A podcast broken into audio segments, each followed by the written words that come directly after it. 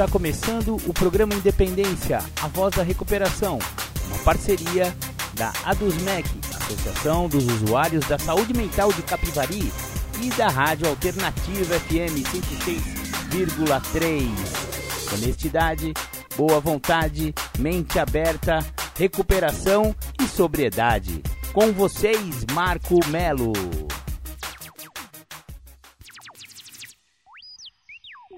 Marco Melo sou eu. Sejam todos muito bem-vindos, sejam todas muito bem-vindas ao programa Independência desta semana, que começa agora no dia 26 de junho de 2022 depois de Cristo.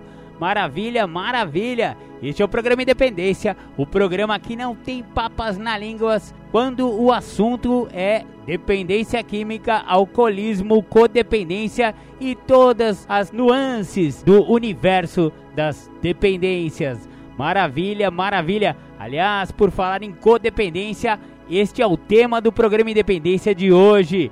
Hoje falaremos, faz tempo né, que a gente não fala sobre codependência, a gente ficou várias semanas aí falando sobre adicção, sobre alcoolismo e os codependentes, ou então as companheirinhas e os companheirinhos que estão nas, nas irmandades de familiares, né? Codependente é todo aquele familiar que convive, né? E tem um convívio às vezes disfuncional com um dependente químico ou alcoólico. Essa é a codependência da adicção ou do alcoolismo existe também a codependência emocional. Hoje trataremos mais da codependência em relação à dependência química.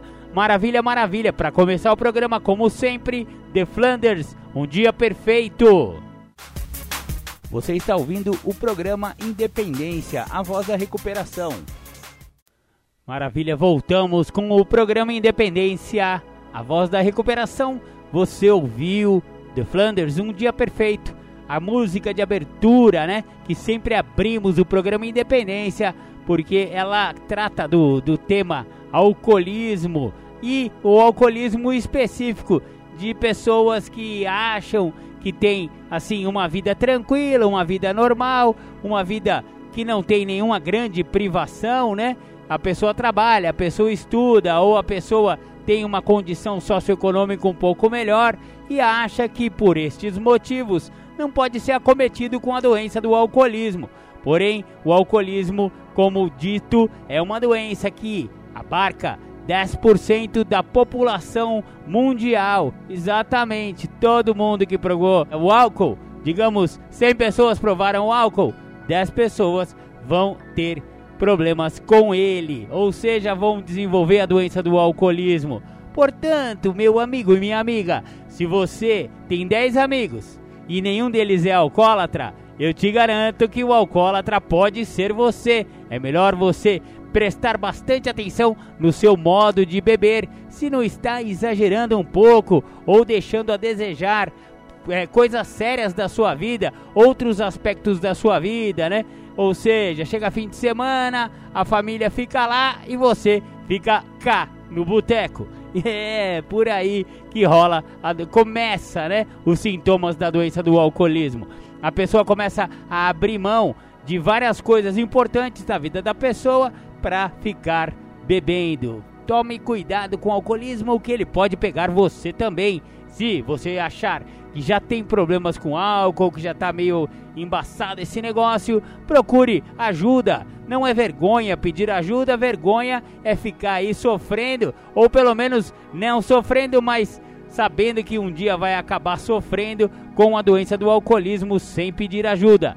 Alcoólicos Anônimos, por exemplo, é uma das sugestões do programa Independência, por se tratar do programa de recuperação, do programa de tratamento mais eficaz em todo o mundo.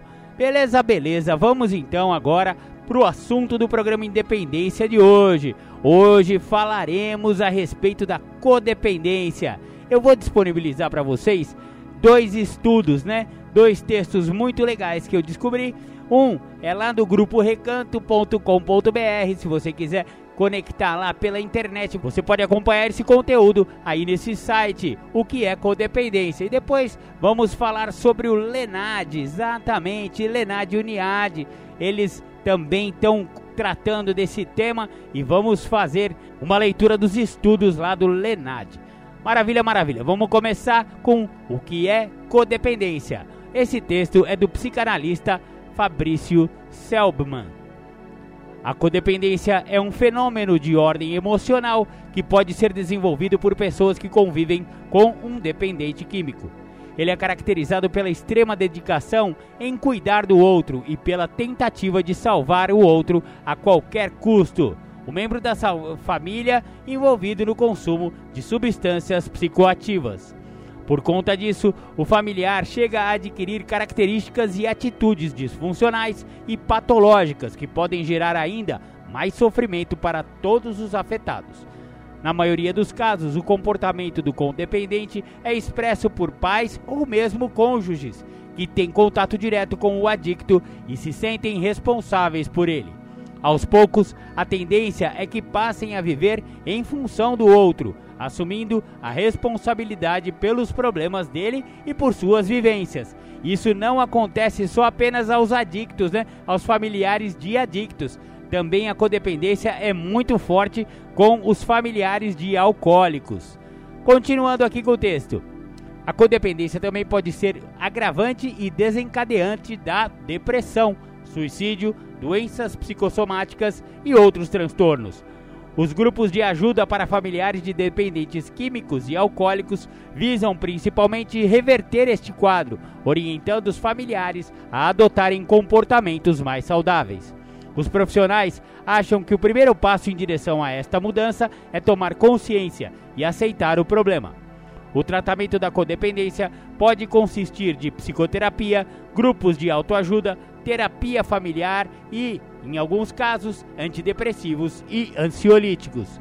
Os grupos de ajuda para familiares de dependentes, tais como Alanon, Naranon, Codependentes Anônimos, Amor Exigente, são de grande utilidade no processo de recuperação familiar da codependência. Diante disso, você pode pensar: mas eu me importo com essa pessoa e apenas quero que ela tenha o suporte necessário. Isso é perfeitamente normal e às vezes muito incentivado. O problema acontece quando não existe a definição de limites a esse desejo de ajudar e se transforma em uma obsessão na qual a própria vida é deixada de lado. Por maior que seja a vontade da família em resgatar o dependente e por mais decisivo que este incentivo possa ser, a eficácia do tratamento está muito relacionada ao próprio paciente. Vamos pensar no caso da internação involuntária para ilustrar. Ao identificar essa necessidade e ir em busca dela, o familiar oferece uma oportunidade para que o dependente receba suporte especializado. Nas clínicas, os profissionais vão oferecer um tratamento completo, individualizado, que busca informar e mostrar ao interno suas limitações diante da doença e trabalhar os aspectos que o ajudem a retornar o controle da própria vida. Ao fim da internação e volta ao convívio em sociedade, o adicto ou o alcoólico vai ter todas as condições para não retornar ao consumo de álcool ou drogas. Você pode auxiliar este processo, mas não vai conseguir estar 24 horas por dia ao lado dele para evitar recaídas. Qual a diferença entre codependência e dependência? Quando falamos da diferença entre os conceitos, é importante perceber que a codependência tem origem na dependência do outro e na criação do que se costuma chamar de atadura emocional. Ou seja, a pessoa codependente atrela a sua vida à patologia do outro, encontrando dificuldades extremas em definir limites para si. Basta olhar para a construção do termo que define esse transtorno. Ele inclui o prefixo co, que dá a ideia de uma participação conjunta. Quais os tipos de codependência? Hoje, no entanto, a codependência não é mais um conceito utilizado apenas para falar a respeito de relações disfuncionais vinculadas à dependência química. É possível identificar pessoas codependentes em diferentes contextos, nos quais o padrão é sempre o mesmo: tomar para si a responsabilidade total sobre os atos e problemas do outro, seja no âmbito conjugal, social ou profissional. codependência química. A codependência química é expressa justamente nas situações que já abordamos até aqui. Ou seja, o codependente convive com seu vício, sofre com seus efeitos e o codependente faz o mesmo, enquanto tenta controlar o dependente e definir o curso de suas ações. Codependência afetiva. Já a codependência afetiva pode estar conectada a qualquer indivíduo que tenha uma ligação emocional patológica em um tipo de relacionamento. O princípio é o de que existe uma dependência emocional em relação ao outro, com a presença de sentimentos como insegurança, medo do abandono e desejo de agradar constantemente. Assim, as suas atitudes e os planos são pensados com base nas convicções e nos desejos da pessoa com a qual existe este vínculo disfuncional. Codependência familiar. A codependência familiar pode aparecer vinculada, por exemplo, à existência de um quadro de dependência química. A questão central é a prevalência de um sentimento de culpa que afeta toda a vivência da família e leva um ou mais membros a desenvolver comportamentos obsessivos na busca pela recuperação do adicto. Quais os sinais de codependência? Como já destacamos no início do artigo, é fundamental diferenciar atitudes saudáveis de suporte e cuidado daquelas que trazem implicações negativas por seu caráter abusivo. Na codependência, o padrão de relacionamento se desenvolve diante da noção do indivíduo, que cabe a ele resgatar o outro. Por isso, há a apresentação do medo de perder o controle da situação. Os prejuízos aparecem tanto na saúde física quanto na emocional. Afinal, o codependente é incapaz de perceber com que intensidade negligencia a si mesmo, abandonando seus próprios sonhos e planos. É preciso ficar atento, por exemplo, a sinais de baixa autoestima, quando o indivíduo só é capaz de se sentir verdadeiramente útil se está disposto para cuidar e resolver o problema do outro. Isto pode acarretar em um sofrimento grande.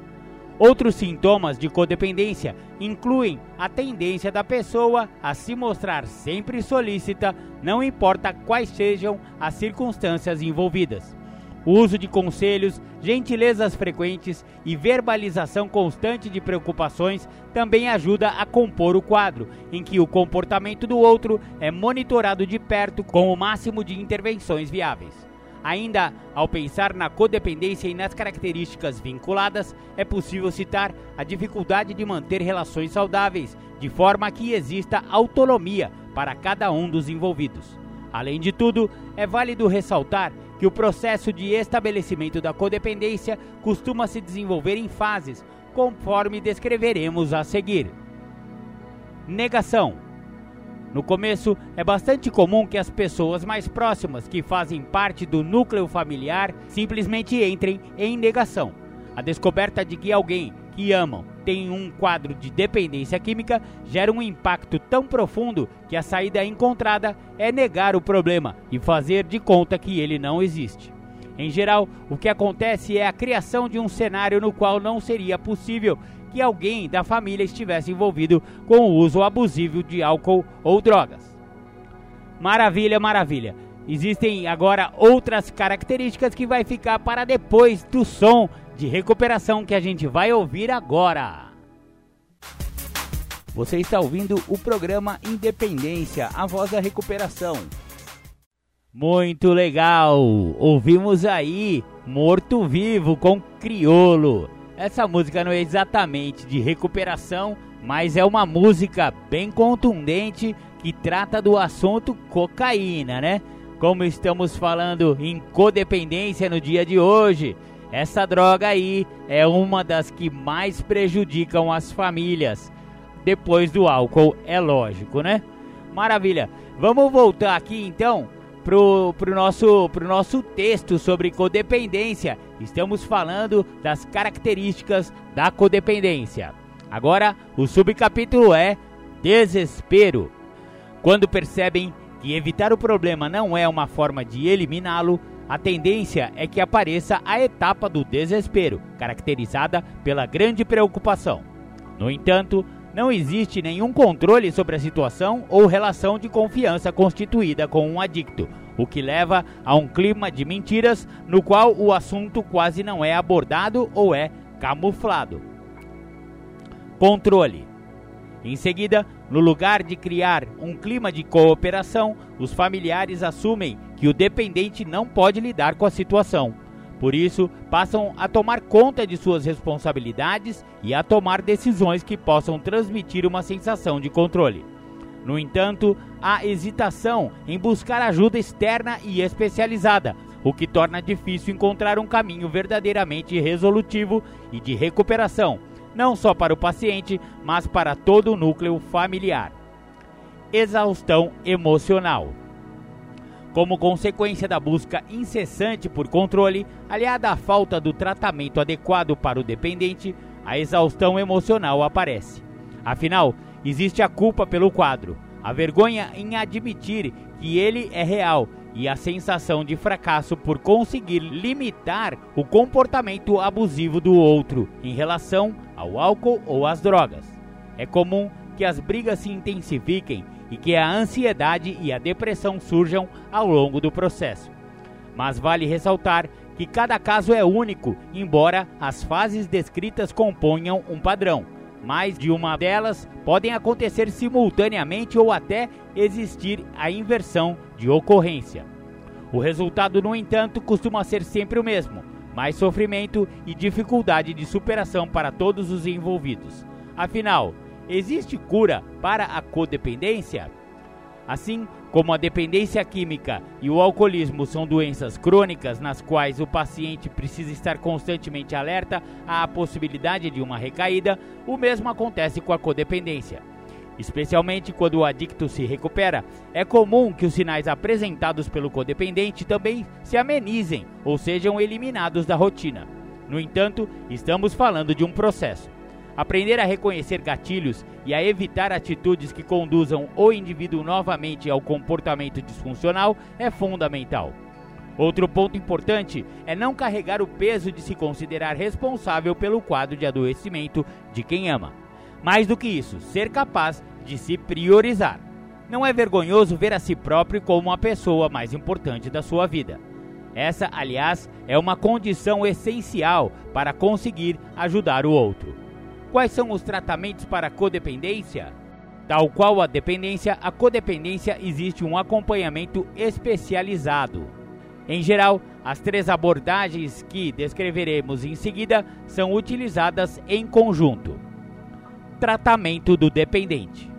Para que o codependente possa superar o seu quadro e compreender que não é sua responsabilidade garantir a recuperação do outro, é importante que o adicto tenha acesso a um tratamento especializado.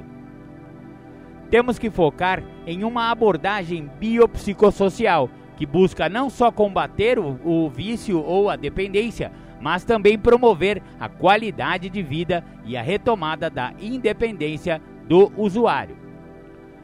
O resultado beneficia a todos, pois quebra o ciclo de interdependência e permite a construção de relações mais saudáveis, baseadas em confiança e autonomia. Psicoterapia. Além disso, é importante que o codependente busque ajuda para si e para superar o quadro desenvolvido. Isso envolve resgatar a sua autoestima e enxergar os comportamentos disfuncionais reproduzidos até então, entendendo o quanto eles afetam a própria vida e a recuperação do outro. A psicoterapia é uma ferramenta poderosa para tanto, pois permite desenvolver o autoconhecimento e trabalhar questões que podem ter ajudado no surgimento da codependência. É sobre aprender a lidar com as próprias expectativas diante de crenças muitas vezes irracionais e gerar uma consciência mais realista dos seus sentimentos e comportamentos, como propõe a terapia racional emotiva TRE, que são utilizados em vários tratamentos para codependência. Como consequência, se torna mais fácil de reconhecer condutas que precisam ser modificadas e ficar menos vulnerável às emoções. Grupos de mútua ajuda. Engana-se quem pensa que os grupos de mútua ajuda são apenas para dependentes químicos. A partir do modelo criado por Alcoólicos Anônimos, outros tantos programas de 12 passos foram concebidos. Os mais conhecidos no Brasil são o Naranon, o Amor Exigente, os Codependentes Anônimos Coda e o Alanon. Este, inclusive, com o lema Só por hoje serei a pessoa mais importante da minha própria vida, o que já mostra muito do seu propósito. Eles funcionam por meio de reuniões semanais ou às vezes várias vezes por semana, nas quais os participantes são convidados a compartilhar suas, suas experiências com outras pessoas que já passaram por situações semelhantes. A ausência de julgamentos é um aspecto fundamental sobre os programas de 12 Passos, que permitem vivenciar uma jornada de autoconhecimento e de redescoberta do amor próprio. Como identificar uma pessoa codependente? O primeiro passo para identificar uma pessoa codependente é se atentar aos sinais de codependência, que já destacamos aqui, como necessidade de controle, a negação, bem presente e a exaustão emocional. Se há casos de dependentes num ciclo social próximo àquela pessoa, já pode ser considerado um fator de risco para o desenvolvimento da codependência. Assim, é importante observar e analisar como a pessoa se comporta e se expressa. Sintomas como baixa autoestima, sentimento de felicidade e realização ligado somente à conquista de outros, apego compulsivo e obsessivo a alguém específico, dificuldades para dizer não. Dessa forma, a maneira mais fácil de identificar é se atentando aos sinais e sintomas que a codependência pode causar assim como verificar o ciclo social daquela pessoa, não só procurando por dependentes, mas também vendo se ele é vasto e se há pessoas que possam apoiar aquela pessoa. O que causa a codependência? A codependência deve ter várias possíveis causas, porém, não há uma única causa definida e definitiva para ela. Entende-se que surge de um período de incertezas e de profunda preocupação com outra pessoa. Contudo, existem fatores que podem facilitar o desenvolvimento da codependência, como o desequilíbrio químico cerebral, devido a fatores biológicos internos ou a fatores sociais externos. Entende-se também que os relacionamentos anteriores de cada pessoa influenciam como se comportam no próximo. Assim, pessoas que convivem ou conviveram com pessoas dependentes, pessoas com personalidades narcisistas, antissociais e compulsivas tendem a ter mais chances de desenvolver a codependência.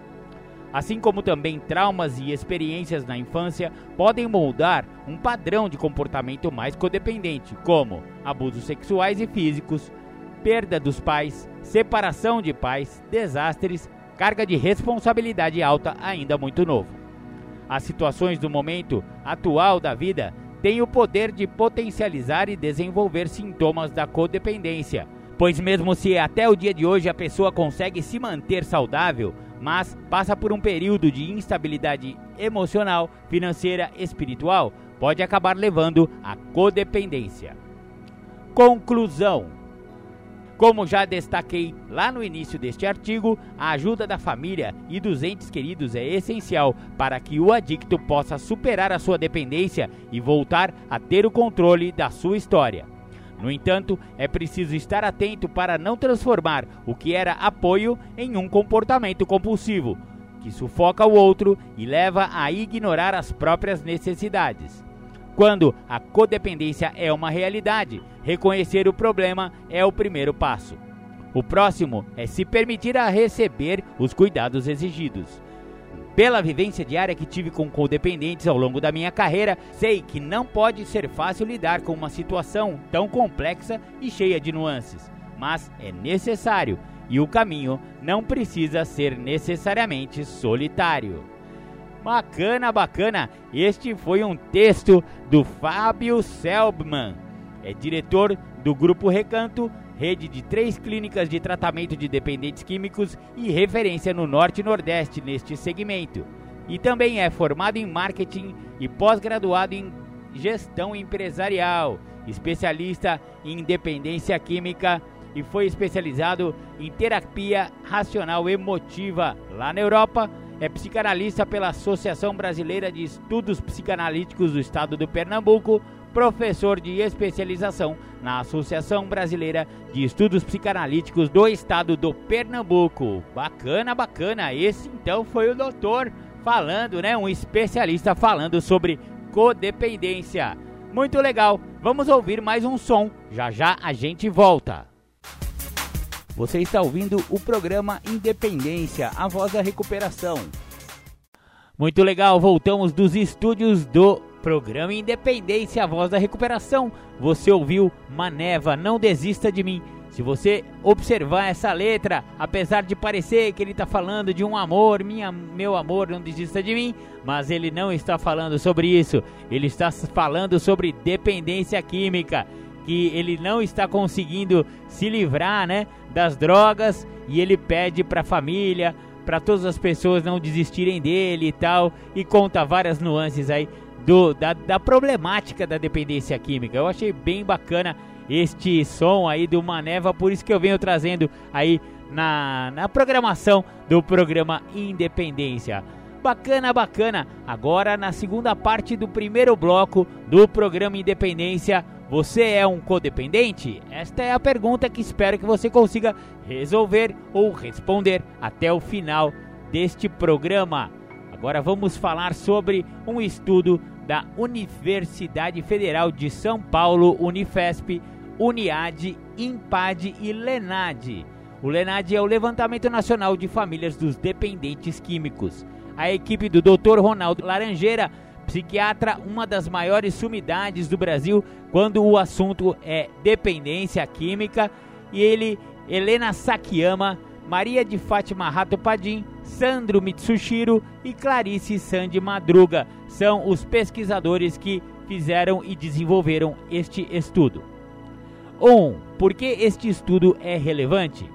Segundo o relatório sobre a carga global das doenças da Organização Mundial da Saúde, OMS, o uso abusivo de álcool e drogas está entre os maiores responsáveis pela morte prematura e pela perda de vida saudável e produtiva nas Américas, causando um grande impacto social, econômico e de saúde pública nas nações. Entretanto, estes dados são mensurações estatísticas que não capturam todas as dimensões do transtorno do uso de substâncias, como por exemplo o sofrimento dos familiares. Embora muito pouco estudadas, sabe-se que as experiências cotidianas vividas pelas famílias com parente usuário de drogas são devastadoras nos aspectos físico, financeiro, de relações interpessoais e sociais. O impacto também se dá na perspectiva subjetiva, causando sentimentos negativos como tensão, estresse, preocupação, estigma, raiva e culpa. O Levantamento Nacional de Álcool e Drogas, LENAD, realizado recentemente pelo IMPAD, estimou que existe na população cerca de 5,7% de brasileiros que são dependentes de álcool e ou maconha e ou cocaína representando mais de 8 milhões de pessoas. Este levantamento também estimou que os domicílios no Brasil são compostos por uma média de 4 pessoas. Tendo em vista estas informações, estima-se que pelo menos 28 milhões de pessoas vivem hoje no Brasil com um dependente químico. Todavia, não existia até então no Brasil nenhum estudo no âmbito nacional focando as famílias. Os poucos estudos que avaliam as famílias dos dependentes de álcool e ou substâncias ilícitas demonstram evidências consistentes no impacto causado particularmente aos familiares mais próximos, como cônjuges, pais e filhos. Determinados processos familiares, tais como rituais, funções, rotinas, estruturas de comunicação, vida social e finanças da família, são geralmente afetados. Da mesma maneira, problemas que incluem violência doméstica, abuso infantil, roubo de bens familiares, condução de veículos em estado de embriaguez e ausências prolongadas são comportamentos tipicamente descritos pelos familiares. A exposição a essas experiências muitas vezes manifesta na forma de sintomas físicos e psicológicos nos familiares mais próximos, tornando-os uma população vulnerável e com necessidades de atenção e cuidados específicos. O conhecimento do perfil dos cuidadores do dependente químico, bem como do impacto que esta condução traz para toda a família, é de fundamental importância para o planejamento de tratamentos mais amplos e eficientes e de políticas de saúde pública, visando o amparo desta população. 2. Sobre o Lenad Família. No período de junho de 2012 a julho de 2013, o IMPAD com o financiamento do CNPq, realizou um estudo abrangendo todas as regiões do Brasil, com 3.153 famílias de dependentes químicos em tratamento. Informações sobre características sociodemográficas, percepção do problema e tempo para busca de ajuda, impacto financeiro e psicológico da família e impressões sobre os tratamentos utilizados foram investigadas por meio de entrevistas estruturadas. Tipos de instituições investigadas: comunidades terapêuticas, clínicas de internação, grupos de mútua ajuda, Amor Exigente, Naranon, Alanon e Pastoral da Sobriedade. 3. Qual é o perfil das famílias de dependentes químicos em tratamento? Dentre os familiares entrevistados, as mulheres são a maioria, 80%, e 46% são mães que sofrem com o impacto negativo causado pela dependência de álcool e ou de substâncias ilícitas. Essas mães, além do forte impacto sofrido, são responsáveis pelo tratamento, 66%, e mais da metade delas é considerada chefe da família, ou seja, tem uma sobrecarga de cuidar do filho dependente e de ser responsável pelos cuidados da família. 4. A influência familiar no consumo de substâncias mais da metade, 57,6% das famílias possuem algum outro familiar usuário de substâncias. Todavia, os entrevistados desconsideram este fator como de alto risco para o uso de substâncias do paciente, acreditando que as más companhias, 46,8%, e a autoestima baixa, 26,1%, foram responsáveis pelo uso. Olha que interessante, eu vou fazer um parênteses aqui, pessoal. Olha só, é, metade das famílias, mais da metade, né? Ele tem outra pessoa que também usa a substância. Por exemplo, o filho está usando droga ilícita, ou maconha, cocaína, sei lá, mais êxtase, etc e tal, mas o pai bebe. O marido da, da, da senhora, da dona Maria lá, bebe. Só que, é, é, quando ela é entrevistada, ela desconsidera o fator do pai beber, ou do marido dela beber, isso aí não tem influência no comportamento do filho. Olha que coisa interessante, é um dado estatístico verdadeiro das famílias brasileiras. Então, é, é, as pessoas não aceitam que a bebida, por exemplo, que é lícita, possa ser o gatilho ou a, a porta de entrada do próprio moleque lá nas drogas. E outras, outra parte, 26%, fala: não, o menino tem baixa, é, baixa autoestima, é por isso que, que ele usou droga. Vamos falar sério, né, galera? É, é, é distorcido, né? Essa compreensão da dependência química e a relação entre o usuário e o codependente. Vamos voltar aqui para o tópico 5. Qual é o perfil do paciente em tratamento? Grande parte dos pacientes em tratamento para dependência química eram homens com idade entre 12 a 82 anos e média de idade de 32 anos. Quase um terço, 26%, tinha ensino superior incompleto ou completo. Olha, você vê que um terço dos, das pessoas internadas por dependência química tem curso superior completo. São pessoas que, que tem instrução, né? Não pode falar, ah, o cara cresceu numa favela, é por isso que ele foi usar droga. Ó, um terço é gente bacana, é gente de quem, hein, galera? Vamos ver as estatísticas que elas não mentem. A maioria dos pacientes em tratamento era poliusuária, 73%, ou seja, usava tudo quanto é tipo de droga e álcool, tendo mais da metade consumidores de maconha em combinação com outras substâncias. Quase a metade, 42% dos pacientes em tratamento, relatou usar crack regularmente. O tempo médio de uso de substâncias foi de 13 anos.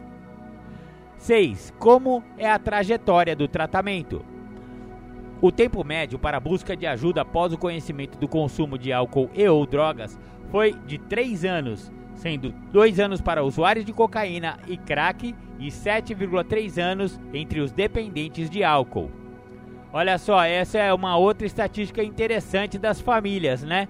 Até a pessoa perceber o seu familiar usando droga e tomar alguma atitude ou internar ou falar, olha, você tá demais, procure narcóticos anônimos, alcoólicos anônimos, ou seja, para ter algum tipo de intervenção, em usuários de cocaína crack são três anos. O cara fica três anos arrebentando para finalmente, em algum momento, ele ser induzido, né, ou conduzido a um tratamento. E no álcool é ainda o do, mais que o dobro, né? 7,3 anos entre os dependentes de álcool. Então, você vê que o álcool é sempre o maior criminoso quando se fala de dependência química. Demora sete anos para perceber que o bonitão lá tá bebendo demais e tá estragando com a sua vida e com a vida da família. Os familiares relataram ter o conhecimento do consumo de drogas pelo paciente por um tempo médio de 9 anos. Então faz 9 anos que a família já sabe que o cara está usando. Mais de um terço, 44%, relatou ter descoberto o uso devido a mudanças no comportamento do paciente, enquanto que 15% refere ter visto o paciente fazendo o consumo da substância fora de casa. Os familiares relataram que a recusa do paciente foi a principal razão pela demora para procurar o tratamento. Somente um terço dos familiares procuraram ajuda imediatamente após ter o conhecimento do uso da substância pelo paciente. Então, é uma outra característica interessante das famílias é que o cara fica nove anos, já sabe que o cara tá usando e demora muito tempo para responder pra internar, pra falar, mano. E essa daí tem a ver com a tal da facilitação, que é uma característica da doença, da codependência. Vamos chamar aqui de doença, mas pode ser só um estado de humor, de sei lá, né? Há quem diga que é doença, há quem diga que é síndrome, há quem não diga que não é nada disso e é só um comportamento. Independente de ser ou não uma doença ou uma síndrome, existe uma característica básica que é a facilitação. Ah, não, o Júnior, beleza. Ele só fuma umzinho, não vai dar problema. Isso é só uma fase, vai passar. E todas essas conversinhas para boi dormir que o próprio familiar conta para si mesmo, o próprio codependente conta para si mesmo para evitar, às vezes por vergonha, o que, que os outros vão pensar, às vezes por medo da reação do bonitão, né, ou da bonitona que está usando droga e acaba deixando para lá, empurrando com a barriga, a tal da procrastinação, que também é uma característica da dependência química. Se você reparar, a codependência é uma espécie de reflexo invertido da própria dependência química. Existem comportamentos que são como se fossem contagiosos. O dependente químico é procrastinador e manipulador. Logo, pela convivência, a mãe, o pai, o marido, a, a esposa também pegam esse comportamento para si e se tornam também manipuladores e procrastinadores. Olha que coisa interessante. Vamos continuar com o texto. O Centro-Oeste apresentou a maior média de tempo para a busca de tratamento, enquanto o Sudeste e o Sul tiveram médias semelhantes com dois anos e meio de latência para essa busca. Você viu que a galera do Sudeste e do Sul demora um pouco menos do que a galera do Centro-Oeste, mas de qualquer forma está demorando bastante para pedir ajuda, né, companheiros?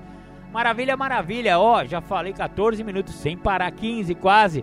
Vamos dar uma pausa, vamos ouvir mais uma música. Já já a gente volta com o programa Independência.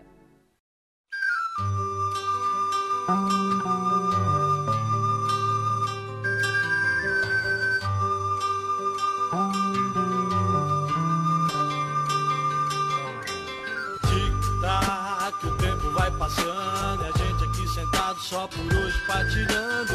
Tic-tac, o tempo vai passando sentado só por hoje patinando. Chegar de dor, chegar de solidão. Se o bicho pega, eu vou no grupo União. só por hoje, é só alegria. Se tem barulho, eu vou na azul do meio-dia. Vou partilhar, falar dos meus problemas.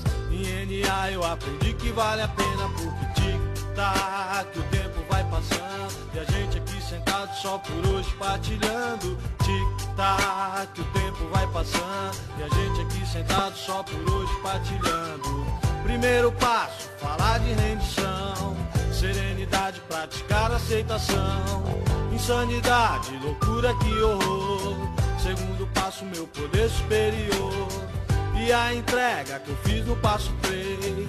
A cada dia eu faço tudo outra vez, porque tic-tac, o tempo vai passando. E a gente aqui sentado só por hoje partilhando. Tic-tac, o tempo vai passando. E a gente aqui sentado só por hoje partilhando.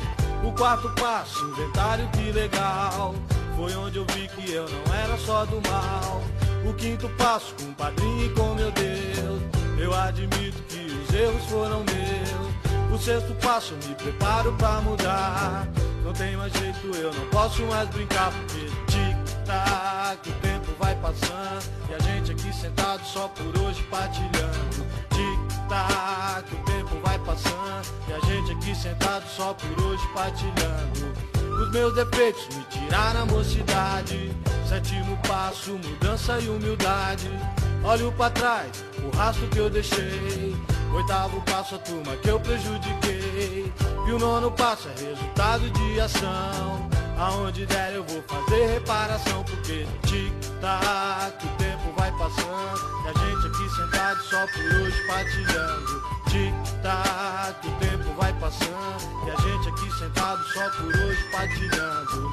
Décimo passo, eu olho pro meu dia. Só por hoje eu vou mudar com alegria. E o passo 11, prece e meditação. Esse programa mudou meu coração. E o passo 12, misturado com os primeiros. Nossa mensagem eu vou gritar pro mundo inteiro. Tic-tac, tempo vai passando. E a gente aqui sentado só por hoje partilhando. Tic-tac, o tempo vai passando. E a gente aqui sentado só por hoje partilhando. Lá, lá, lá, lá, lá. Lá, lá, lá, lá, lá, lá.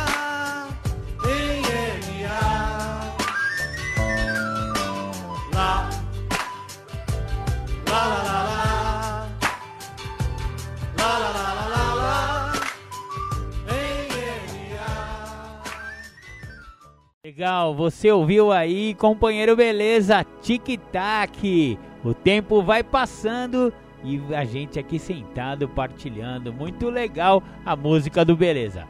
Vamos continuando aqui com o estudo do Lenad Família. A falta de orientação familiar acarreta outras sérias implicações. A identificação do uso. Apesar da média de uso dos pacientes ser de 13 anos, a média do conhecimento do uso pelos familiares é de 8,8 anos. A percepção do uso pelos familiares só ocorre quando existem mudanças no comportamento agressivo, alienado e indiferente. A busca pelo tratamento. O tempo médio para procurar ajuda foi de 3 anos após o conhecimento do uso, sendo 2 anos para usuários de cocaína ou crack e 7,3 anos entre os dependentes de álcool. 7. Histórico de tratamentos. Mais da metade, 53,2% dos pacientes estava internada no momento da entrevista, na sua maioria em comunidades terapêuticas, 62%, e mais de um terço, 33%, em clínicas e ou hospital dia. Quanto à primeira ajuda procurada, a internação foi a mais citada, 21%, bem como recebeu uma avaliação mais positiva quanto à sua eficácia, 56%, de acordo com os familiares entrevistados. Grupos como AA, NA e Amor Exigente foram citados por 14% dos entrevistados. Já o apoio e orientação vem de grupos de ajuda mútua como o Alanon, Amor Exigente Pastoral da Sobriedade, que foram citados por 14% dos entrevistados. O estudo também detectou que metade dos pacientes desconhecia o serviço do CAPS-AD e entre os cientes de sua existência, menos da metade, 46,6%, nunca procurou este serviço. 8. O impacto nas finanças da família. O estudo detectou que em mais da metade dos casos o tratamento foi pago exclusivamente pelo próprio familiar, 58%, enquanto o uso de convênios foi citado em mais de 9% dos casos. O impacto do pagamento do tratamento afetou muito ou drasticamente as finanças da família, em quase metade dos casos dos entrevistados, 45%. 9. O impacto na saúde da família. A família do dependente químico geralmente se apresenta em situação de vulnerabilidade e de riscos para o desenvolvimento de problemas de saúde. O estudo mostrou que familiares de dependentes químicos apresentam significativamente mais sintomas físicos e psicológicos que a média da população. Observou-se também que as mães sofrem mais sintomas físicos e psicológicos decorrentes do uso de seus filhos do que os outros familiares, independente da substância que levou ao tratamento. Mais da metade dos familiares relatou que sua habilidade de trabalhar ou estudar foi afetada com o consumo de substâncias de seu familiar, enquanto metade refere o que o uso do seu parente incomoda e atrapalha sua vida social. Quase um terço relatou que seu familiar rouba seus pertences ou pede emprestado e não devolve, e 12% já foram ameaçados pelo parente dependente. É isso aí, é, aqui termina né, com um gráfico mostrando os índices de sintomas físicos e psicológicos dos familiares. Mas esse estudo foi bem é, elucidativo aqui para o programa Independência, porque mostrou uma espécie de xerox colorida de como as famílias se comportam diante da dependência química e ou alcoólica. Você vê que nossas famílias, nossos familiares, é, familiares de dependentes químicos e alcoólicos, eles estão muito despreparados, eles são pegos de surpresa, eles demoram para reagir, eles não procuram tratamento para si, isso é muito importante. Porque existe uma coisa que é querer que o seu filho que está usando drogas ou álcool, seu marido, sua filha, sua esposa, que ele pare de usar. Esse é o maior sonho do parente, não tenha dúvida. O familiar quer isso, né? Que ele pare de usar. E aí acha que o problema é só do cara, que ele tá usando. Não fui eu que fui usar droga, foi ele, não sei o que, não sei o que lá. Porém, companheiro e companheira codependente, vamos tomar muito cuidado com essa compreensão, porque é uma compreensão pobre da realidade do que acontece. Porque a dependência química e a dependência alcoólica é um problema familiar, é uma doença da família, não é exclusivamente do usuário, porque a família adoece junto com o seu usuário e, portanto, também precisa de tratamento, também precisa ser observada, também precisa olhar para si mesma. Então, por isso que os grupos de ajuda mútua, Alanon, Naranon, Amor Exigente, Pastoral da Sobriedade e tem CODA, né, o Codependentes Anônimos, tem vários grupos de familiares que auxiliam-se uns aos outros a olharem para si, a olharem para essa codependência, para essa esse problema, né, essa problemática que tem na sua família. A pessoa tem que entrar em recuperação, porque se ela não entrar, vai atrapalhar muito a possibilidade do seu familiar também entrar em recuperação. Então, pegar e tapar o sol com a peneira e de repente internar o moleque e chega o moleque de volta e vai ter churrasco. E o que que tem no churrasco do papai? Cervejinha, é, é. Afinal, a cervejinha é inocente. Ninguém, ele não tinha problema com cervejinha, o problema dele foi a cocaína, o crack, gente.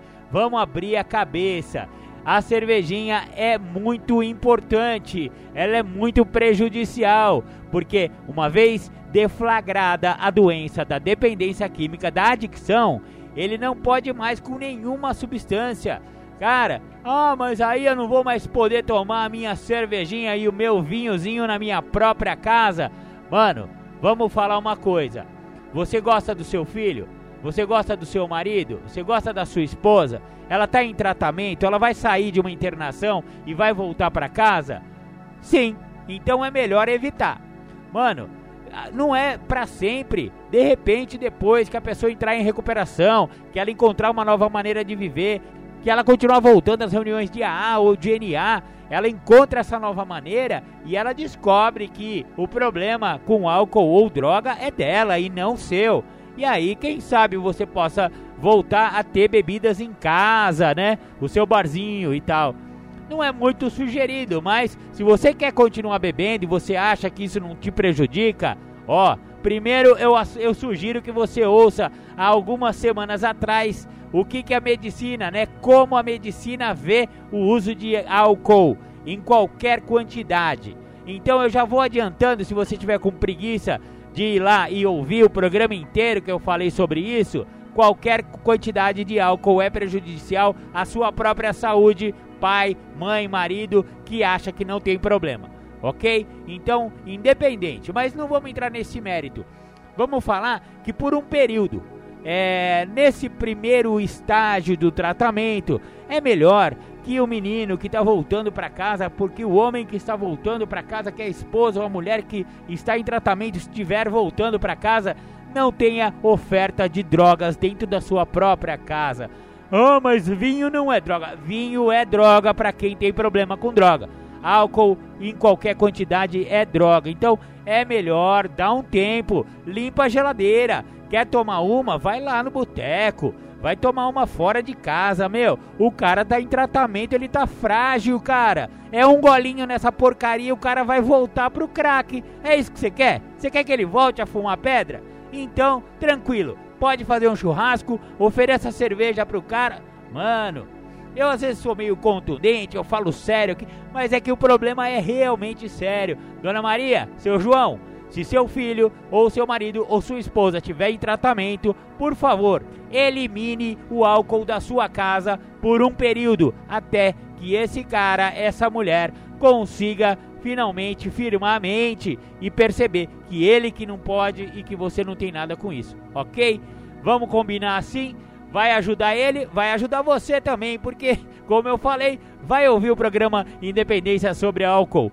Em qualquer quantidade é prejudicial ao seu cérebro, ao seu corpo, a todas as células. O álcool é a única substância que penetra todas as células do organismo e causa um arraso, um estrago danado em qualquer quantidade.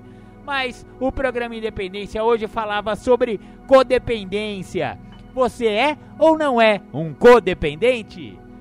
Ah, sim, mas antes, porém, eu vou querer fazer os meus agradecimentos aí a toda a equipe da Alternativa FM que coloca o nosso programa Independência no ar, o pessoal da Adusmec, Zé Luiz, João Menezes e principalmente meu amigo, meu companheiro, meu querido Fernando Armelim, que é o cara dos botões aí, que daqui a pouco vem com um amor sertanejo aí nas tardes de domingo do, da Alternativa FM. Fernando, um grande abraço, um beijo no coração. Muito obrigado pelo serviço que você está prestando aí para a cidade de Capivari e para o programa Independência. É isso aí, meu querido, meu companheiro e meu amigo. Um grande abraço, Fernando. Maravilha, maravilha. Agora vamos para os nossos intervalos, nossos apoios culturais e depois vamos vir com o segundo bloco do programa Independência com as partilhas do nosso companheiro Júlio César. Até mais! Procurando uma saída quando estendi a mão e encontrei Narcóticos Anônimos. Junto a companheiros em recuperação, percebi que não estava sozinha. Recuperação é o que acontece nas reuniões de NA. É possível parar de usar drogas. Procure Narcóticos Anônimos. Nós podemos ajudar.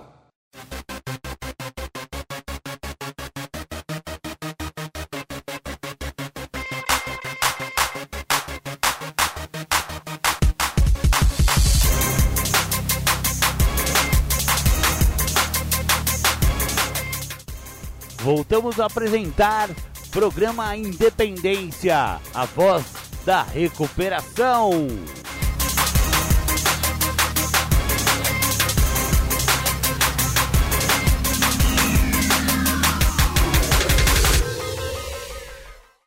Então hoje eu queria agradecer o convite de vocês para que eu pudesse vir a falar de algo que eu acredito que é libertador que é quebrar os meus medos em relação a quem eu sou. É transpassar as muralhas. Então eu preciso entender que para transpassar as muralhas a quais eu sou, de uma certa maneira, o preso, aonde eu mesmo me coloquei aprisionado. Não foram as pessoas, não foram os lugares, não foi as drogas, não foi o álcool. Sou eu mesmo que me aprisiono. Então, para que eu saia dessas prisões, como fala na literatura, que nós mesmos construímos, eu preciso quebrar essas muralhas. Quais são as muralhas? O meu medo de ser descoberto, a maneira como eu acredito que o outro vai pensar de mim, as minhas reservas. Então, uma vez que eu comece a entender as muralhas, eu vou compreender que no quarto passo vai ser um passo aonde vai ser de forma libertadora para que eu entenda quem é o médico e quem é o monstro que mora dentro da mesma pessoa. Porque da mesma forma que tem um cara que tem um coração gigante, tem um outro cara que sofre de um egoísmo também gigante.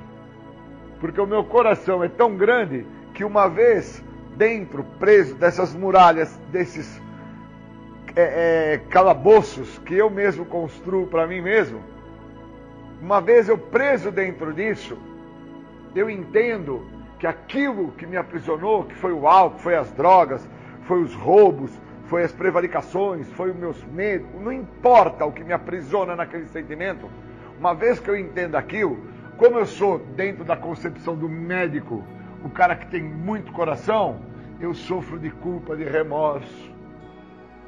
E uma vez aprisionado também dentro desse calabouço, dessas prisões, dessas cadeias que eu mesmo construo de ordem emocional, uma vez eu lá, totalmente aprisionado àquela situação, mora também o um monstro. E aí eu sofro da justificativa, da racionalização, da projeção, da transferência para o outro. Uma vez que eu entenda isso dentro do quarto passo e comece a compreender essas muralhas que eu tenho que atravessá-las, eu vou dar um passo gigantesco no meu tratamento. Sexto passo. Aí eu compreendo definitivamente por que, que a narrativa do sexto passo fala: por que pedir uma coisa se eu não estou preparado? Por que, que eu estou pedindo, gente? Para quebrar essas muralhas, esses grilhões? Por que, que eu estou pedindo para me libertar dessas prisões que eu mesmo construí? Se eu preso a estas prisões, em alguns momentos, ao entender que estou preso nelas e os motivos a quais eu me aprisionei por ter um coração gigante do médico, eu sofro de culpa, de remorso, de angústia, porque eu feri alguém, maltratei alguém, prejudiquei alguém. Em outro momento, eu estou preso lá dentro desse calabouço, estou preso dentro dessas muralhas, estou preso dentro dessas cadeias que eu mesmo construí, e lá dentro eu projeto, lá dentro eu transfiro, lá dentro eu julgo, lá dentro eu tenho todos os sentimentos que vão me manter aprisionado, porque não me dá condição de entender aonde que eu me encontrava e aonde que eu cheguei. O sexto passo vem e trabalho Júlio. E aí me fala, Júlio, por que, que você pediu para se recuperar então? Se você não queria olhar o médico e o monstro. Você pediu para parar de usar droga, Júlio? Você pediu para parar de tomar picada, de beber, de roubar? Você pediu para parar de ser preguiçoso, Júlio? Você não estava preparado para isso? Então por que, que você pediu? Então eu preciso entender que ao querer atravessar as muralhas, eu vou ter que dar determinados passos, pois a recuperação não vai trabalhar por osmose, ela não vai trabalhar por conta própria. Ou eu faço, como fala na literatura, se você, se você quiser o que nós temos a oferecer, você vai ter que dar determinados passos. Ou então você vai saber apenas meia verdade. Ou eu dou esses determinados passos que envolvem os passos do programa, aonde eu tenho o primeiro, o segundo e o terceiro passo, gente, para compreender qual foi a minha trajetória que me leva a conhecer o médico e o monstro. Ou eu dou esses passos, um, dois e três, conheço a trajetória que me fez ter contato com o médico e com o monstro, ou então eu saberei apenas meia verdade, que a meia verdade se diz respeito há uma ideia de que tudo que me aconteceu, me aconteceu porque eu fumei crack, cheirei pó, tomei picada, bebi pinga, porque eu roubei, por causa que eu fumei uma maconhinha. E na verdade, tudo dentro desta trajetória que eu venho a descobrir a partir do momento que eu entendo o que na literatura fala, que se eu não der determinados passos, eu somente vou saber do que é meia verdade. Tudo se dá que ao dar esses passos, eu tomo contato com quem eu sou. E aí eu tenho a oportunidade de entender o que fala no sexto passo. Por que está pedindo alguma coisa, Júlio, se você não estava preparado? Você não estava preparado para ter contato com quem é você? Quem é você? Você é o cara que, preso às muralhas, preso às prisões que você mesmo constrói, uma vez você preso lá, quando você sente que você lesou alguém, que você maltratou alguém, machucou alguém, o tamanho do coração do médico é gigante e te faz sentir culpa e remorso. Em outras vezes, você não está dentro da compreensão do médico, mas sim você está dentro das vestimentas do monstro. E aí esse monstro se habilita a gritar aos quatro ventos justificando, racionalizando, transferindo, pondo culpa na mãe, pondo culpa no pai, pondo culpa no empregador, pondo culpa no traficante, pondo culpa na droga. Que tudo que aconteceu ao Júlio foi a droga que fez a ele. Só que o Júlio nunca viu seringas voando, garrafas de pinga correndo na rua atrás do Júlio, pedras de crack caindo do céu, nuvens de cocaína invadindo aonde o Júlio entrava isso nunca houve. Então eu tenho que interpretar que para quebrar as muralhas a quais eu construí, as prisões a quais eu fui fazer parte, eu vou ter que me conhecer. Quarto passo. Descubro que existem duas pessoas dentro do Júlio. Um é o médico e o outro é o monstro. E aí eu tomo a decisão que vai ser de forma libertadora, que é a recuperação. E aí eu entendo a frase que está escrita no sexto passo. Por que pedir uma coisa se você não estava preparado? Só que eu estou preparado quando eu peço para me recuperar, quando eu peço para sair das prisões que eu construí. Por que, que eu estou preparado? Porque o primeiro passo, o segundo passo e o terceiro passo me deram a base que eu precisava para conhecer as duas pessoas que moram dentro de mim, que eu venho a conhecer ela no quarto passo. E automaticamente eu tenho a chance de ter um processo de mudança no sexto passo, por causa que no quinto passo tenho uma pessoa que vai fazer toda a diferença comigo. Toda a diferença comigo.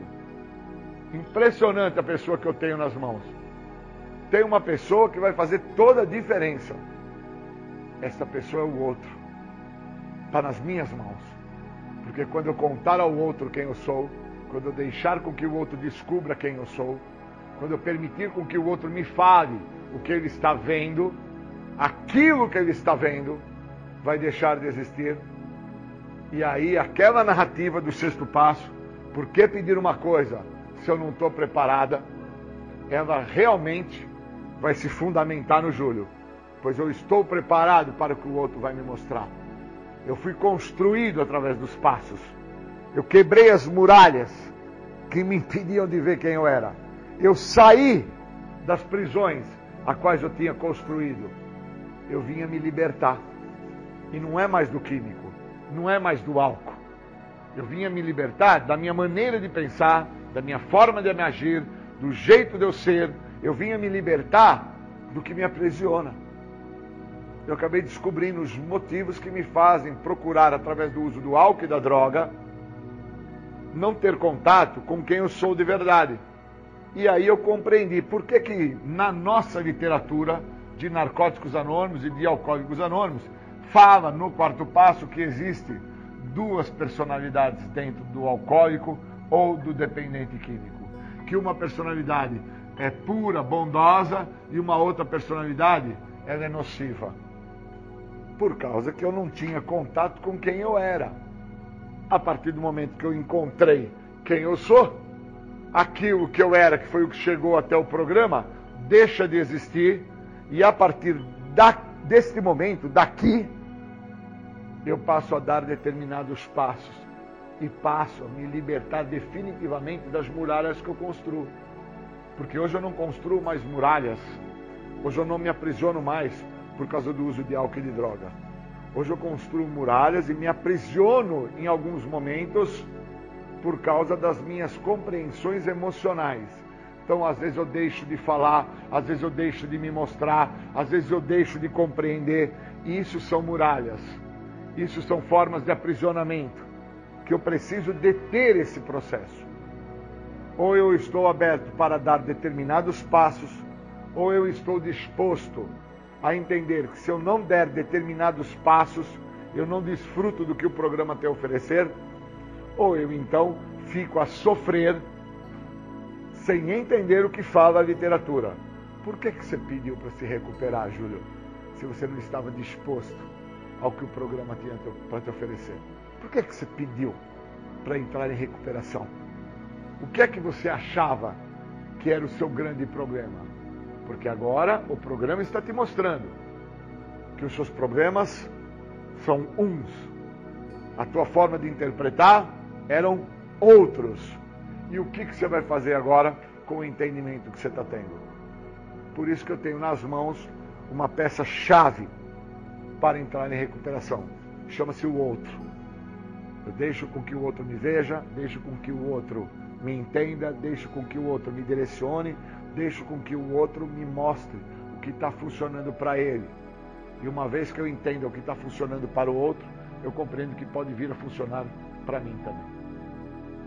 Então, a partir daí, eu mudo minha trajetória, a partir daí, eu quebro as muralhas, a partir daí, eu entendo por que, que eu pedi para me recuperar, a partir daí, eu entendo que a base do programa, primeiro, segundo e terceiro passo, é importantíssima para a pessoa que quiser realmente desfrutar dos benefícios do programa.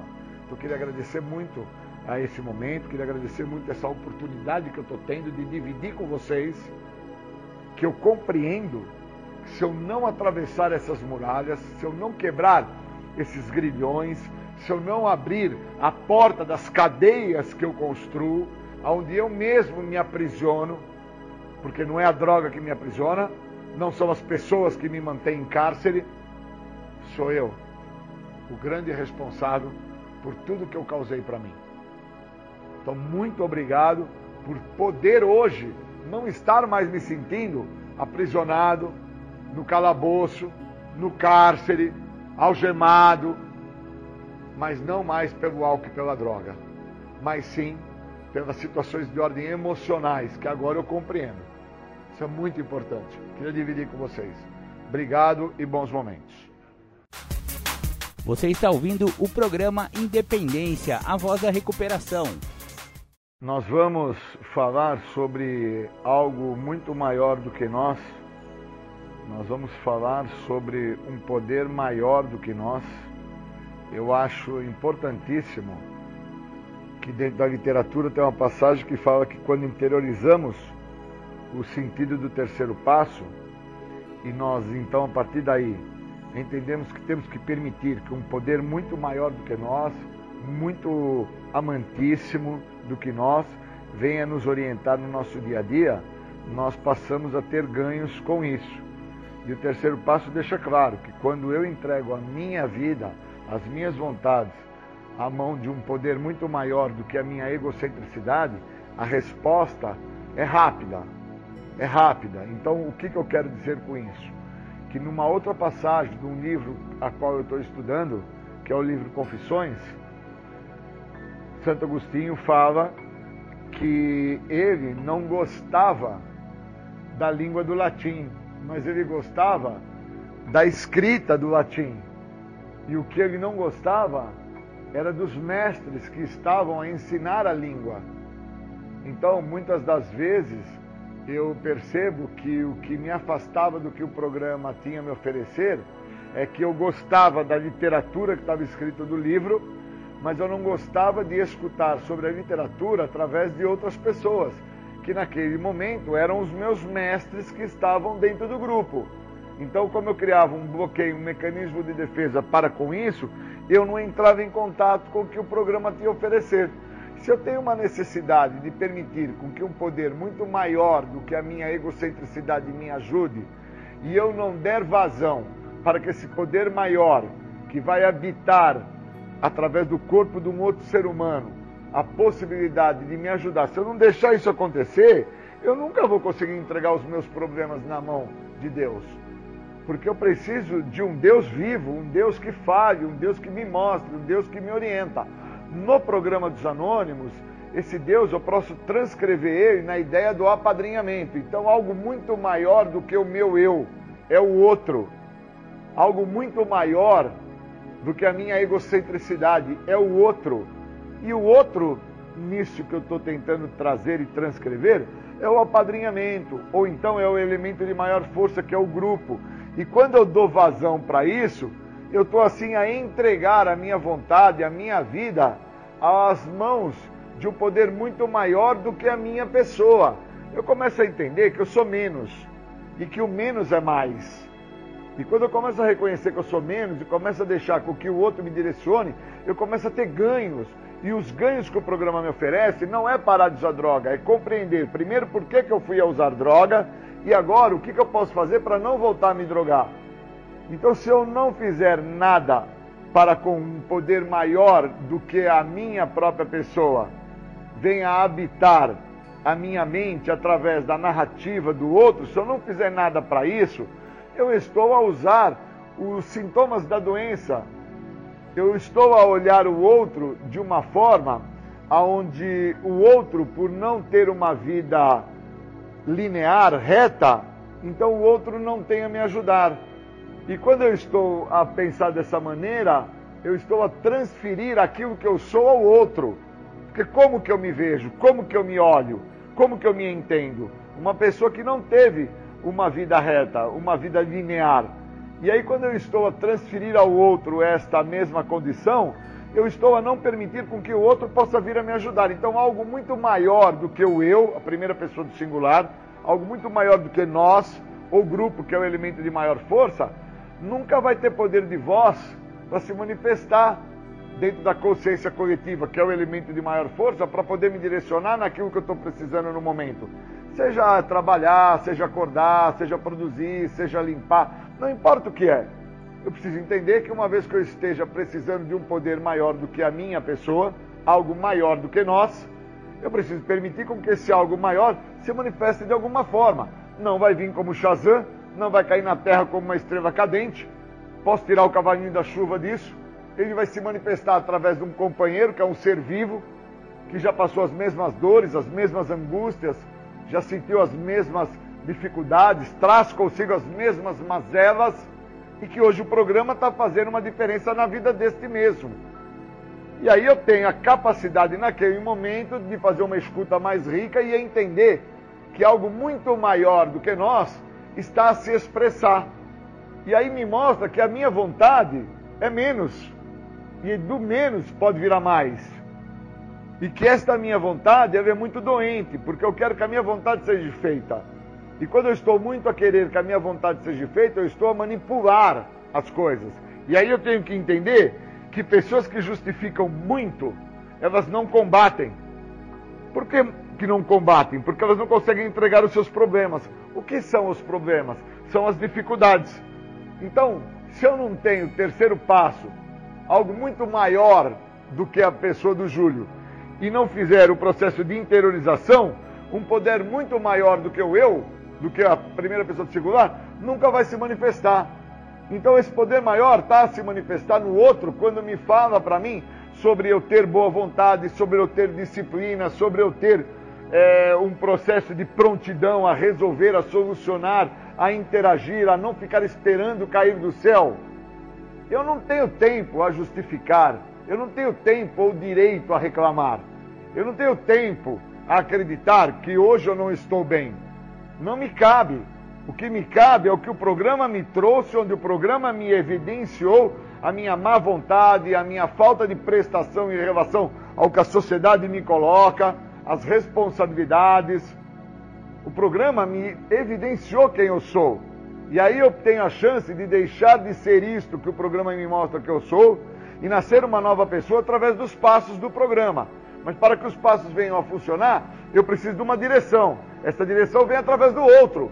E esse outro é o elemento de maior força, que seja o grupo, ou o meu apadrinhamento, ou até mesmo a própria literatura. Então, Santo Agostinho trazia a ideia que ele não gostava dos mestres que estavam a ensinar a ele o latim, mas ele gostava da literatura, ele gostava de todo o conteúdo alfabético. Então isso me mostra que, por muitas vezes, eu estou dentro da literatura do anônimo, dentro dos livros, ou texto básico, ou guia de passos, ou isto resulta, ou algum panfleto, que seja, e que por muitas vezes eu não me atento que esta mesma literatura está na fala, na narrativa do outro, que é o elemento de maior força. E aonde que eu crio resistência? Para com o outro. Quando eu estou a criar resistência para com o outro, eu estou a negligenciar um poder maior do que nós. No caso, maior do que o eu. Se o eu é a primeira pessoa do singular, se o eu é a pessoa que precisa desse poder maior, e eu estou a negligenciar e não a entender que a fala desse poder maior já é a própria literatura, eu fico me atentando a acreditar que eu gosto do livro, gosto do que está escrito, mas não gosto do mestre que está a falar, eu estou realmente criando um mecanismo de defesa, um bloqueio para com que eu não entre em recuperação.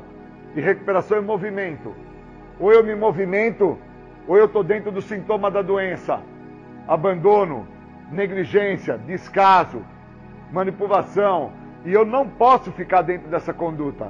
Não me cabe, eu não tenho por direito de, ao me levantar, de não me encontrar mais em estado de morte, não fazer algo para que o programa venha participar da minha vida naquele momento e me mostre o que o programa tem a me oferecer. O que o programa me oferece é muito mais do que para de usar droga.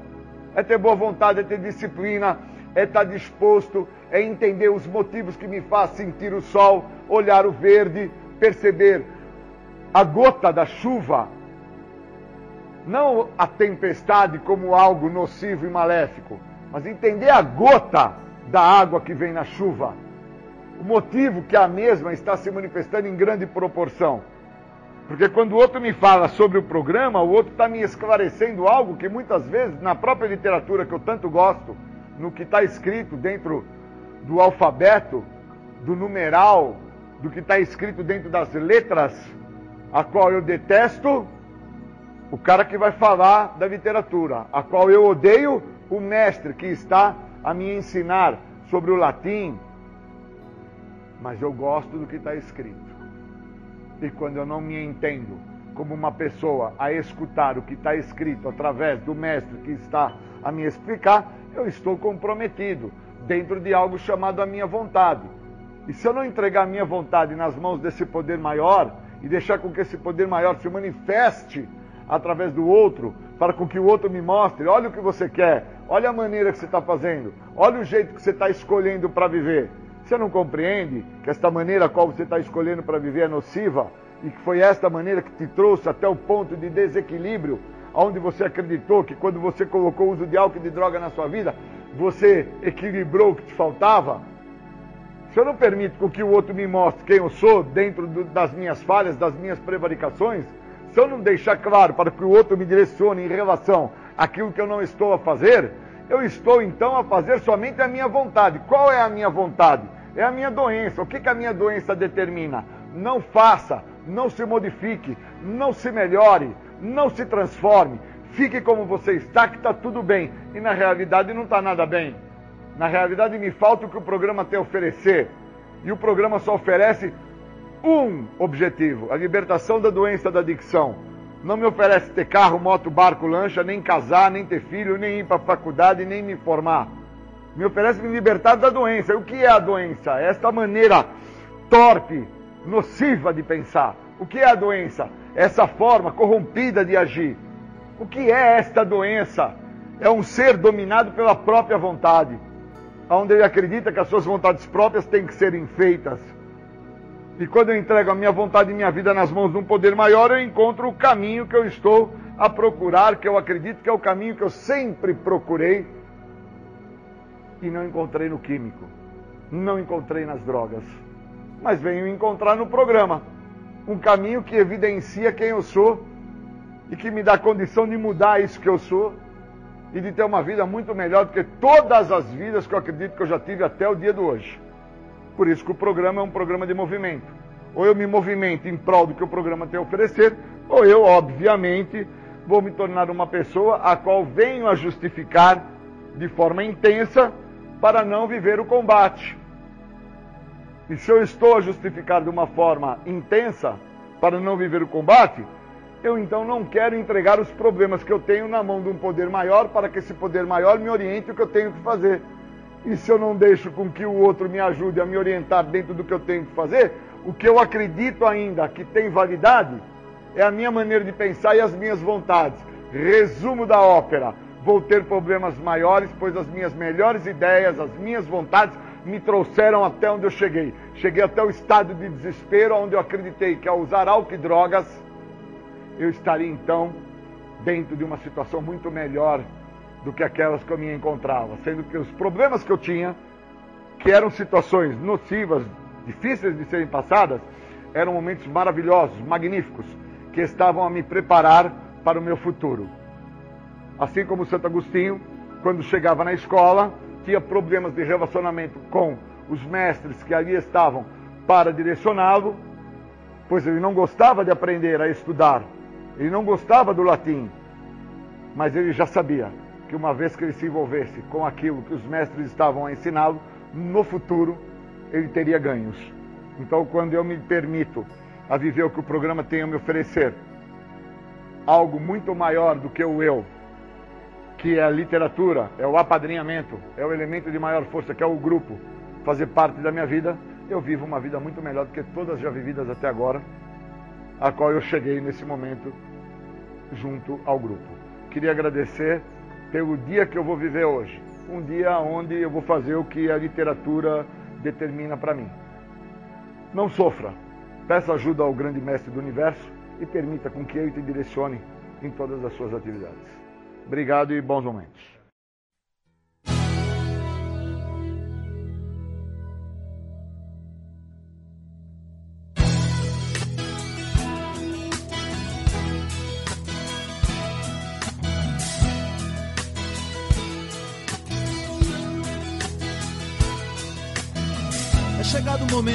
Falar de um dos motivos pelo qual continuo voltando. De um dos motivos pelo qual continuo tentando. Não é só de parar de usar que eu tô falando. Porque hoje eu já voltei a viver e quero mais. Das trevas para a exposição da luz. Uma nova maneira de viver é o que hoje me conduz. E através dessa nova maneira de que eu continuo tentando. Tentando ser um filho melhor, tentando ser um marido melhor, um namorado melhor, tentando ser um pai melhor ou até quem sabe, apenas um amigo melhor. E através do programa que eu aprendi que é possível fazer um pouco melhor do que tudo que eu já fiz. É preciso apenas continuar tentando e não desistir, pois essa vida é uma eterna tentativa. É uma eterna tentativa. É uma eterna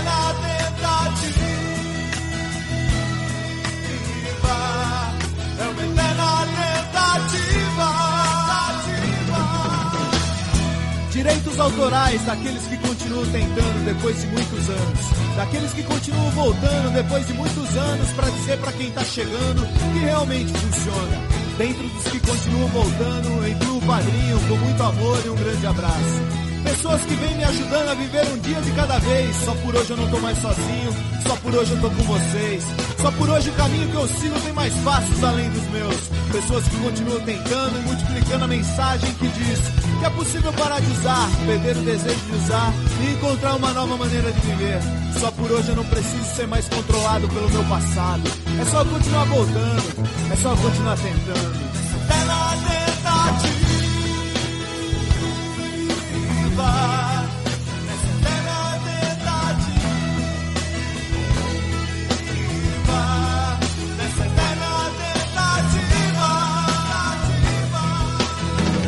Só por hoje eu me sinto parte de algo, algo muito maior, mágico, grandioso. Uma força que uniu homens e mulheres com passados destruídos para uma virada milagrosa e um presente glorioso. Só por hoje eu faço parte de uma irmandade que salva vidas, que transforma histórias, que leva a mensagem que a mensagem multiplica. Só por hoje eu encontrei pessoas iguais a mim, pessoas que viveram o que eu vivi e pela força da mensagem deles eu não morri. Só por hoje eu faço parte de algo simples, mas grandioso, criado por um poder superior, cheio de amor e bondoso. E através das palavras dos irmãos eu encontrei os meus sinônimos. Hoje eu faço parte da tribo de narcóticos anônimos.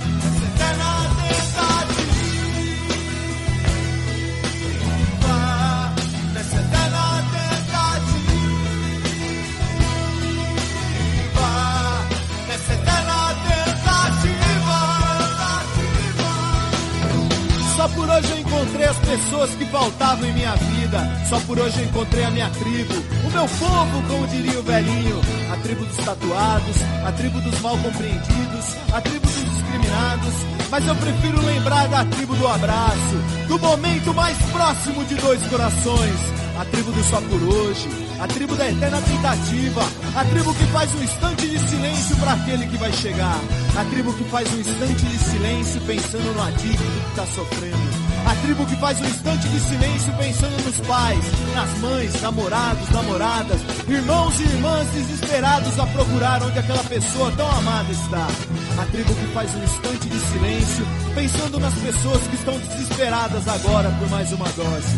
A tribo que faz um instante de silêncio que chega onde ninguém consegue chegar. O instante de silêncio que chega embaixo das pontes, no meio do mato, nas mansões, nas casas ou no bar.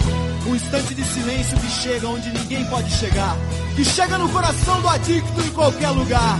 Um instante de silêncio para que eles não morram sem tentar. Um instante de silêncio para que eles não morram sem conhecer os caminhos. DNA.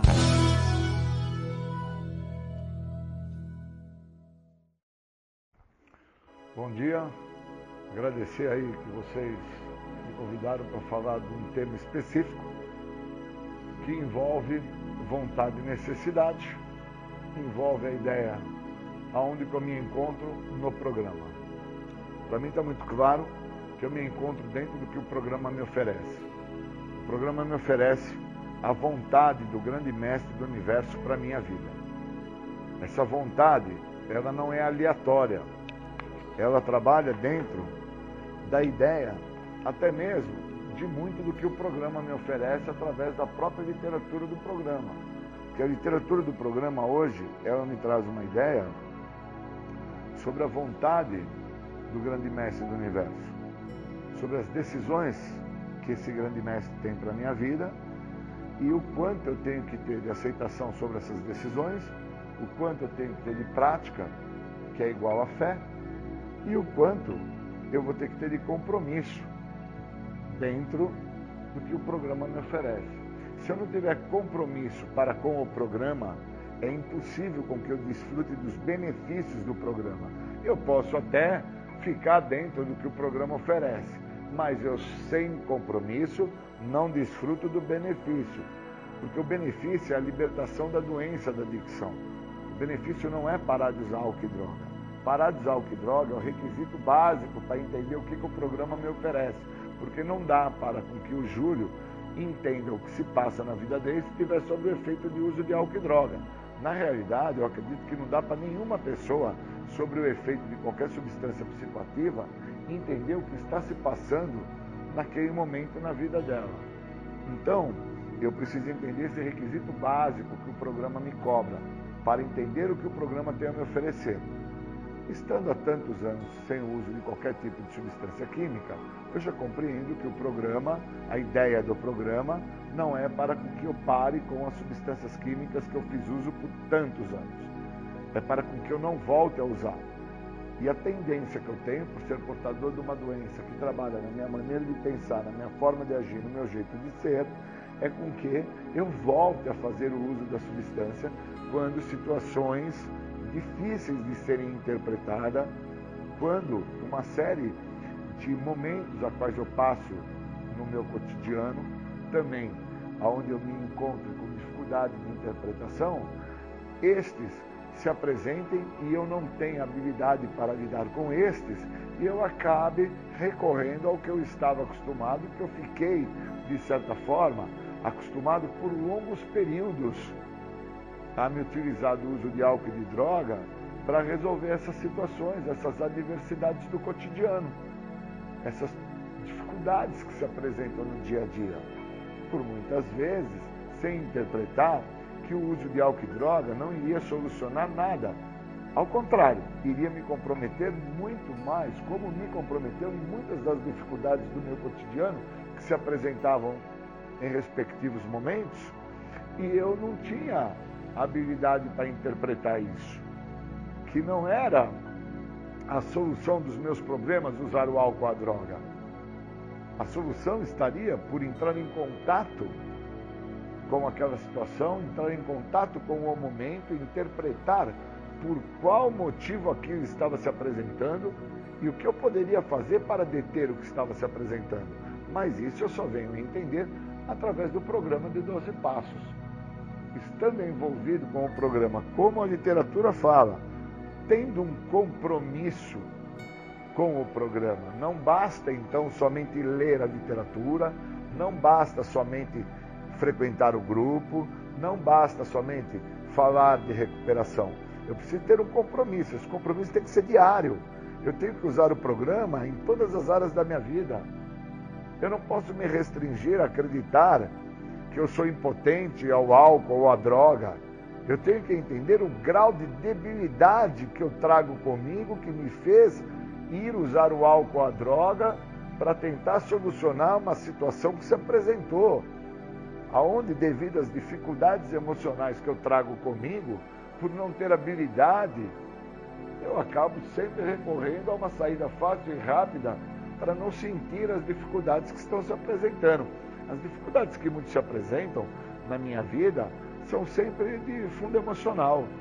Situações financeiras, eu acabo fazendo um serviço aqui, um serviço ali e acabo resolvendo o problema.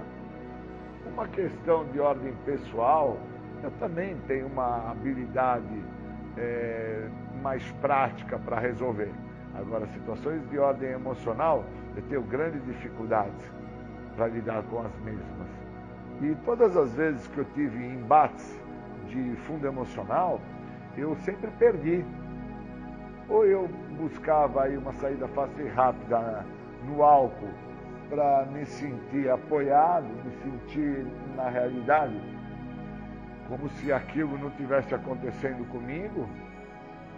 Eu hoje reconheço através da prática do programa, através desse processo né, crescente, esse compromisso que eu tenho com o que os passos me oferecem, que as dificuldades que se apresentam, as mesmas, são sempre ocasionadas e construídas pela minha pessoa.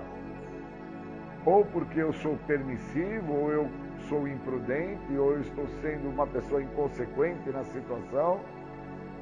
E aí gera uma questão de ordem emocional e a minha dificuldade em lidar com questões de ordem emocional eu tenho uma memória muito seletiva para essas situações, que eu sempre optava pelo uso da substância química para não ter que lidar com essas situações de fundo emocional.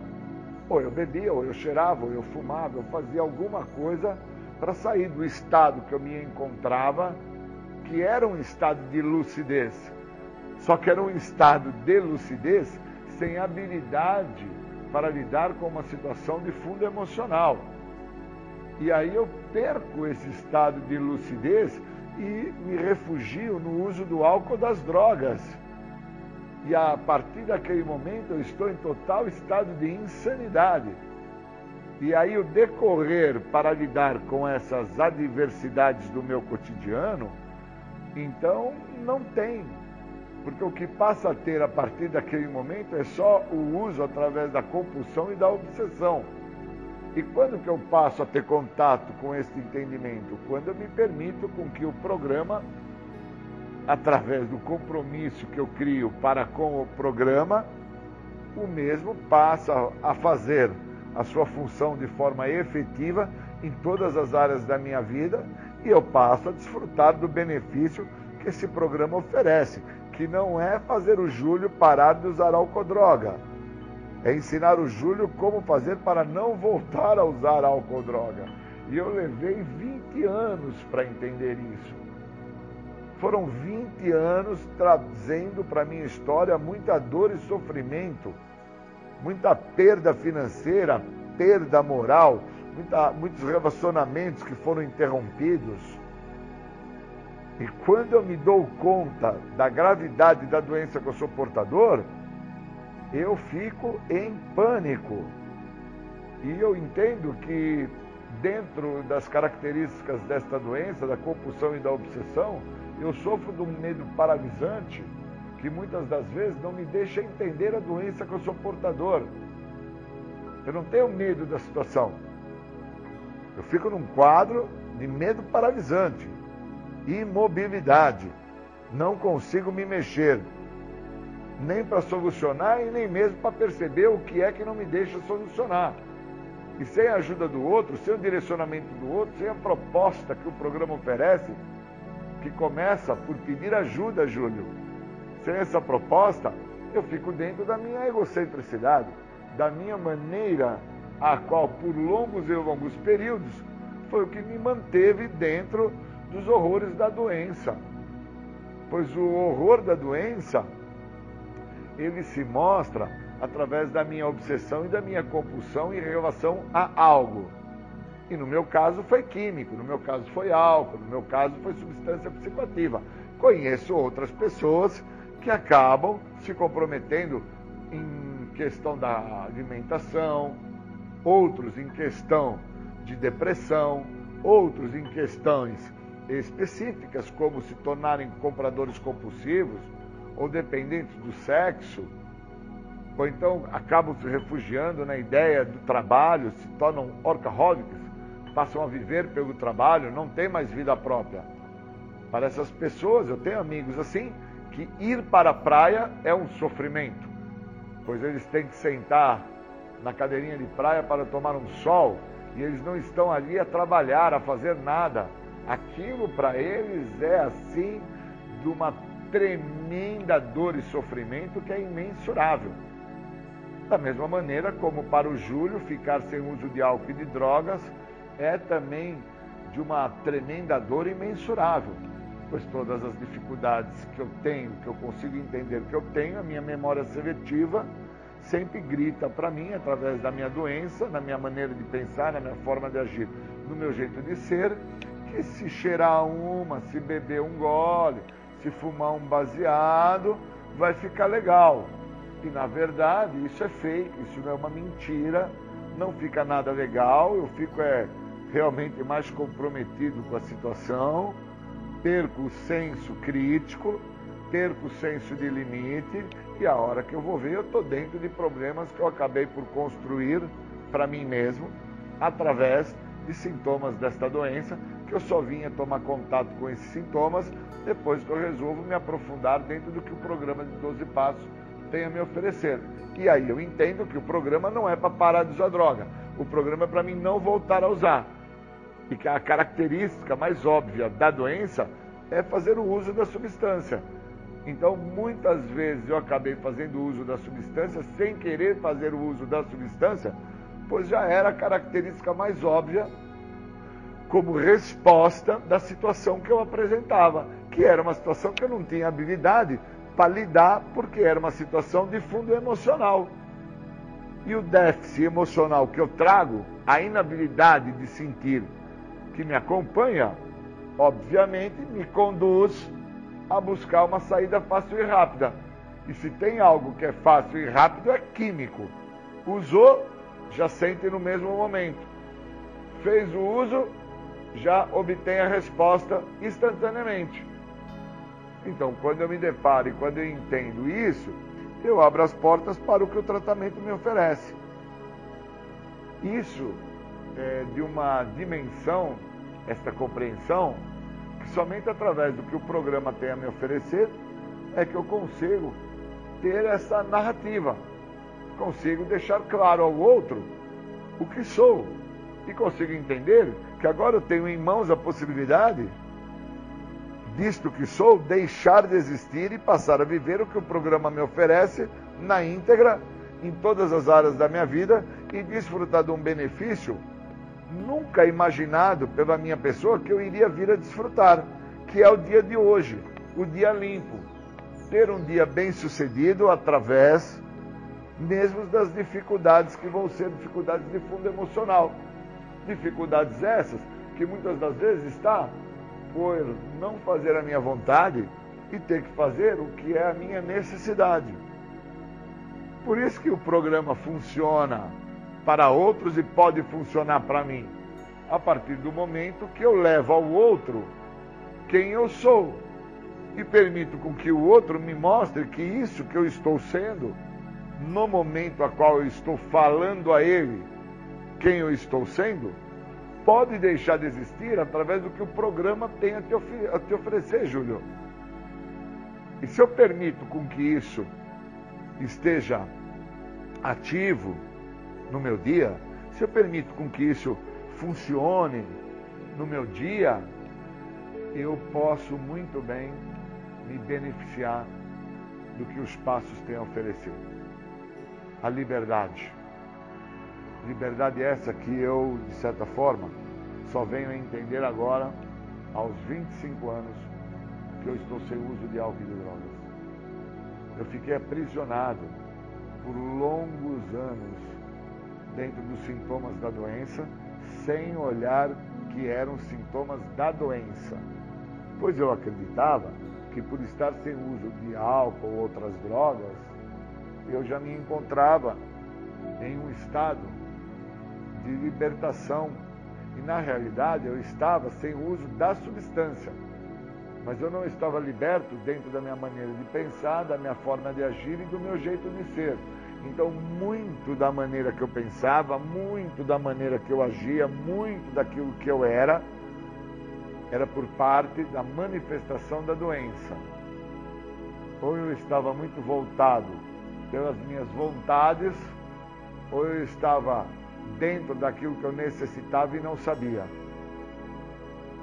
Então o programa, ele tem me esclarecido através da prática dos 12 passos, através do apadrinhamento, através do que eu tenho buscado dentro do que a literatura me oferece, o esclarecimento necessário para que eu não acabe dentro do óbvio da doença, que é retornar ao uso da substância química, esperando uma, um resultado diferente. Então eu queria agradecer muito ao que o programa tem a oferecer para aqueles que chegaram antes de mim. E estes, através do que eles falaram, eles me fizeram vir a compreender que o programa pode funcionar para mim da mesma forma que já funcionou para eles, desde que eu deixe com que o programa funcione no todo, não somente através do que eu acredito que o programa tem a me oferecer, que é parar com álcool e droga. O programa não é para parar de usar álcool e droga. O programa é para me ensinar como fazer a não voltar a usar. Eu queria agradecer muito e muito obrigado.